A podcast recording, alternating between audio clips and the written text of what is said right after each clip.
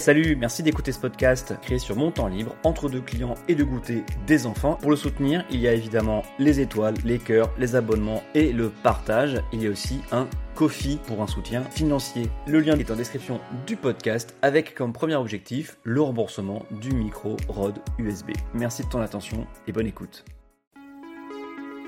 Bonjour, bienvenue dans un nouvel épisode quasi hebdomadaire d'Adrien parle politique.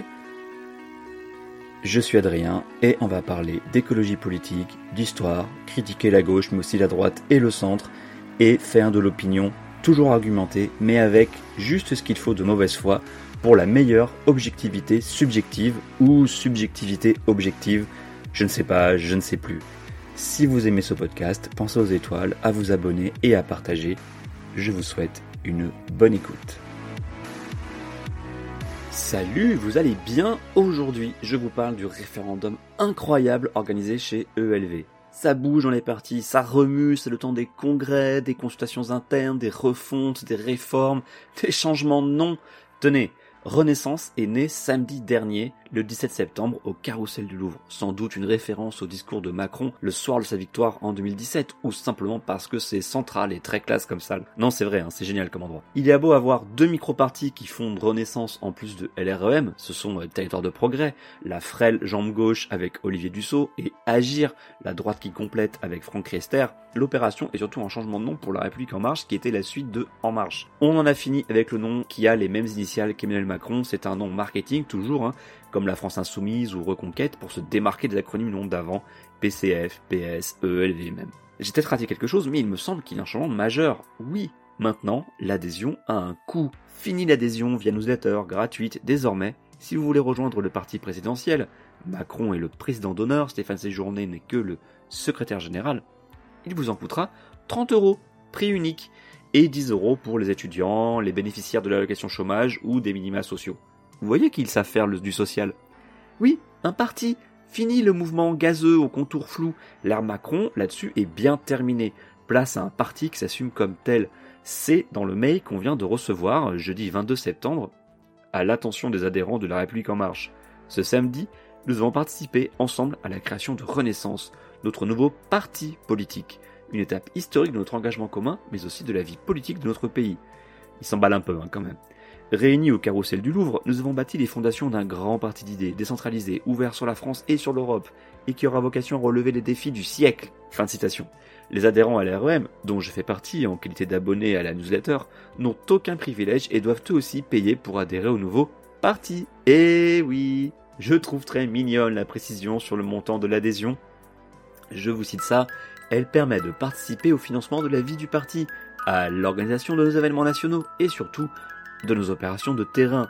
Entre parenthèses, tractage, collage, distribution, trois petits points. Oh, ben oui, faut payer tout ça, ben oui, faut alimenter la machine, oui, oui, oui.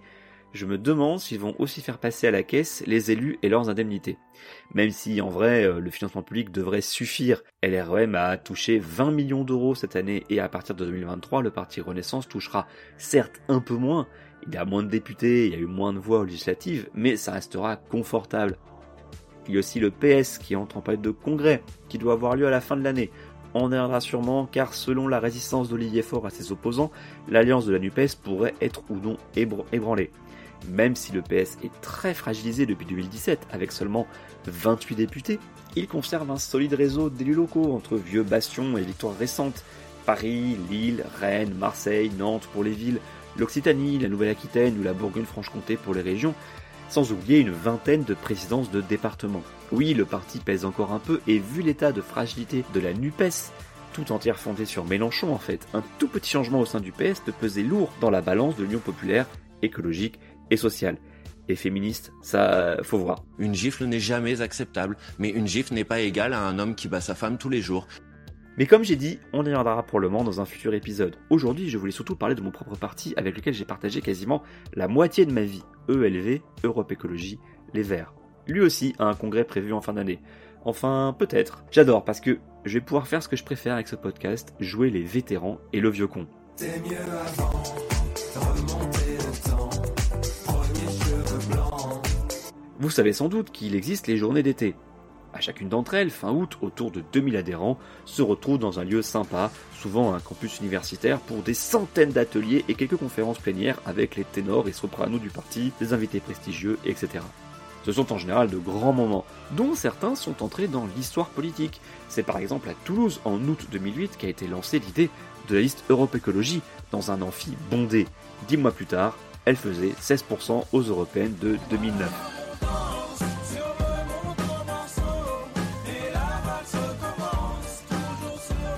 Souvent, pour ne pas dire tout le temps, des grands discours y sont prononcés pour rappeler qu'il faut parler à toute la société, à ne pas passer tout son temps en affaires internes, je ne sais plus à quelle journée d'été c'était, ça commence à remonter, mais tout le monde avait adoré une intervention d'un camarade belge d'écolo, venu spécialement en France nous expliquer les bons résultats récents du parti en Wallonie et à Bruxelles. En Flandre, ça s'appelle Groen, c'est un autre parti. La Belgique, c'est compliqué. Et donc, ce membre d'écolo, gentiment venu chez nous, avait notamment expliqué qu'il s'était fixé en interne comme règle de ne pas consacrer plus d'un tiers de leur temps et de leur énergie à l'interne, justement. Au moins deux tiers du temps devait être consacré aux histoires externes, au militantisme. Et on fait l'interne quand on a le temps. Ne pas se perdre à débattre entre gens convaincus ou à s'embrouiller sur de l'orga et des négociations. Évidemment, à chaque fois, en France en tout cas, ce genre de vœu reste à l'état de vœu pieux puisque dès qu'une échéance interne pointe le bout de son nez, c'est à nouveau la foire aux motions, aux tendances, aux réunions internes. Parfois des interminables réunions téléphoniques qui existaient avant l'avènement de Zoom et je peux vous dire que c'était un vrai cauchemar. Cette année, c'est même le festival. Non seulement un congrès est prévu, mais, mais, mais, des adhérents dégainent non pas un, mais deux référendums. Pour proposer un référendum d'initiative militante, la procédure est simple. Il suffit qu'un pour cent des adhérents à jour de cotisation déposent une demande conjointe accompagnée du texte qui serait soumis au vote. Ce petit pourcent représente en gros une centaine de personnes. Je ne sais plus si ULV a 10 000 ou 12 000 adhérents. Ensuite, il faut que 10% des adhérents signent pour que le référendum soit validé et mis au vote de tous les adhérents.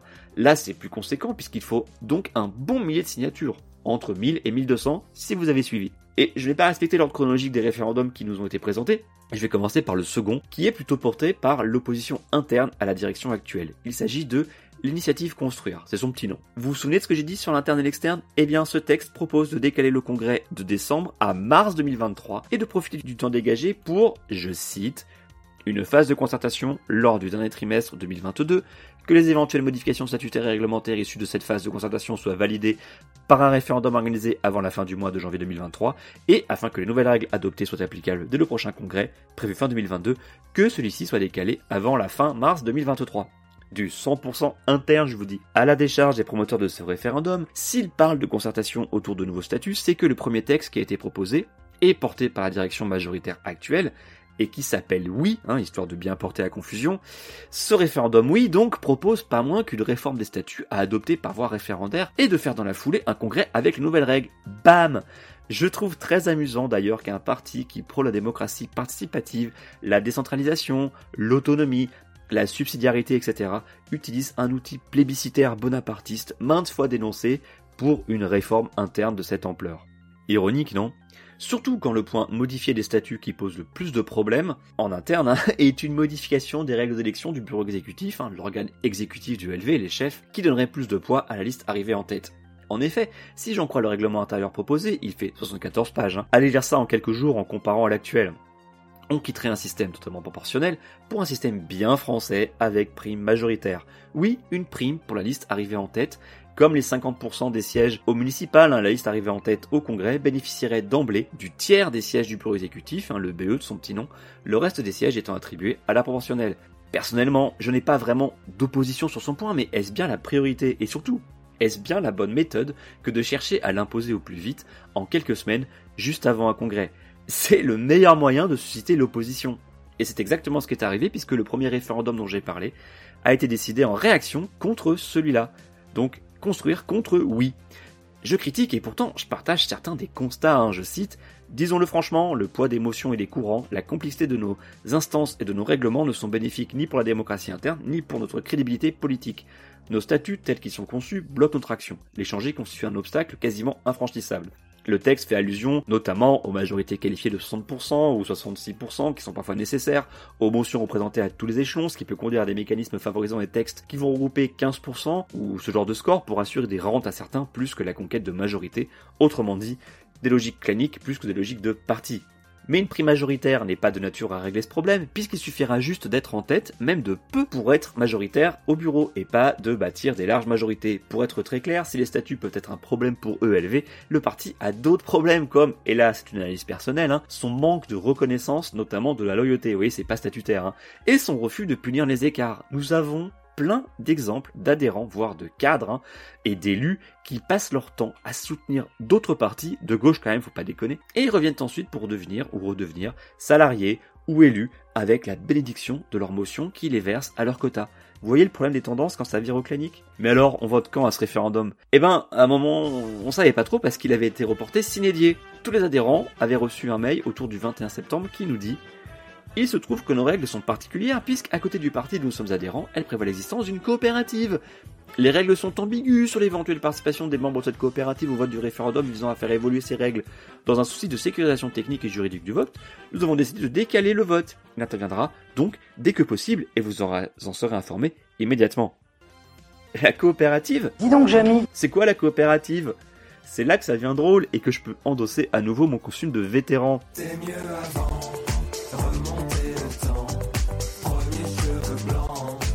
Non, il ne s'agit pas d'une digression, c'est important pour comprendre la suite. Retour en 2009. Dans la foulée du succès des européennes de 2009, de multiples voix s'élèvent pour réformer le parti, en créer un nouveau, faire mouvement, etc. Pour rappel, le score national s'élevait à 16%, loin de l'UMP à 27%, certes, mais à quasi égalité avec le PS, qui était distancé de 7 points en Ile-de-France et de 4 dans la circonscription du Sud-Est. L'euphorie, quoi.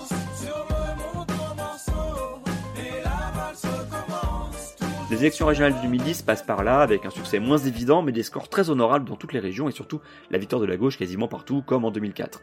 Vient alors la question de nouveaux statuts, qui sera réglée in fine au congrès fondateur d'Europe Écologie Les Verts le 11 décembre 2010 à Lyon, où on a fait croire qu'il s'agissait d'une fusion entre Europe Écologie et Les Verts, alors qu'il s'agissait juste d'une refonte des Verts, mais passons. Une des questions posées par cette nouvelle structure, c'était celle de la coopérative.